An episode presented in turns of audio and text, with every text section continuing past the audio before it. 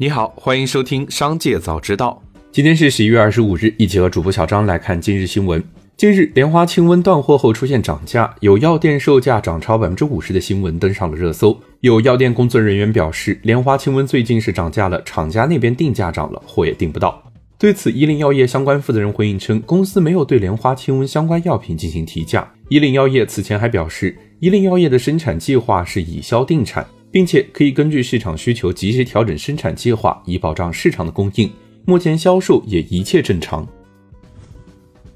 马斯克十一月二十四日在社交平台 Twitter 上就是否恢复所有非违法的封禁账号再次发起投票。截至发稿，已有超过二百四十万人参与投票，百分之七十三的投票者表示应该恢复这类封禁账号。此前，马斯克也发起针对美国前总统特朗普 Twitter 账号的投票，并已正式解封。紧接着，再让我们一起来关注企业动态。继比亚迪宣布旗下车型涨价后，传吉利也宣布旗下部分车型涨价，上调幅度为两千至六千元不等。据网传，涨价说明显示，吉利汽车的涨价原因及涨价幅度与比亚迪汽车相同。对此，吉利汽车方面称为不实消息。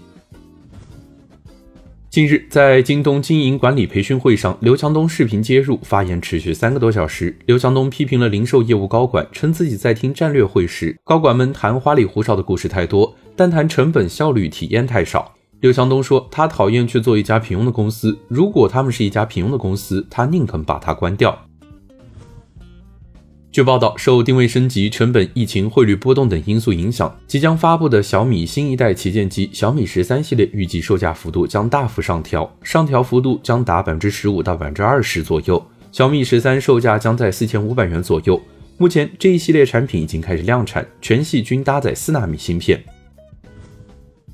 马斯克希望通过订阅大幅增加公司的收入，同时开放网站，让更多言论自由。但马斯克对 Twitter 的计划可能让他与两家最大的科技公司苹果和谷歌发生冲突。马斯克面临的最大风险之一是，他的改变可能会违反谷歌或苹果的应用规则，从而拖慢公司的发展速度。马斯克在 Twitter 抱怨谷歌、苹果收取应用商店费用，由于 iOS、安卓的双寡头垄断，应用商店的费用显然太高了，这是互联网上隐藏的百分之三十的税。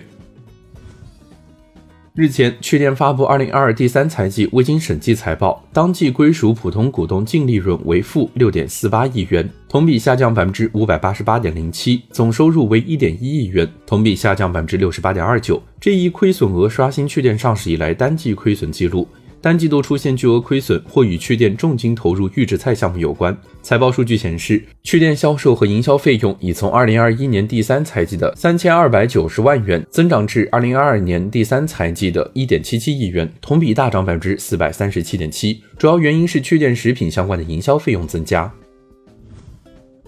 根据提交给监管机构的一份文件，巴菲特周三又捐赠了二百四十万股伯克希尔 B 类股票，按周三收盘价计算，价值约七点五九亿美元。自两千零六年以来，巴菲特已经捐出了持有超过一半的伯克希尔股票，按照捐赠时的股价计算，价值超过了四百六十亿美元。最后，再让我们一起来关注产业消息：上海市人大常委通过《上海市住房租赁条例》，条例将于二零二三年二月一日起实行。根据条例，上海将加大对个人二房东监管力度，要求其开立租金监管专用账户，并按规定将相关资金存入该账户。条例进一步明确了住房出租要求，禁止群租，禁止将违法建筑、擅自改变使用性质的房屋用于出租，并设定规范租赁行为的条约，平衡租赁双方权利义务关系。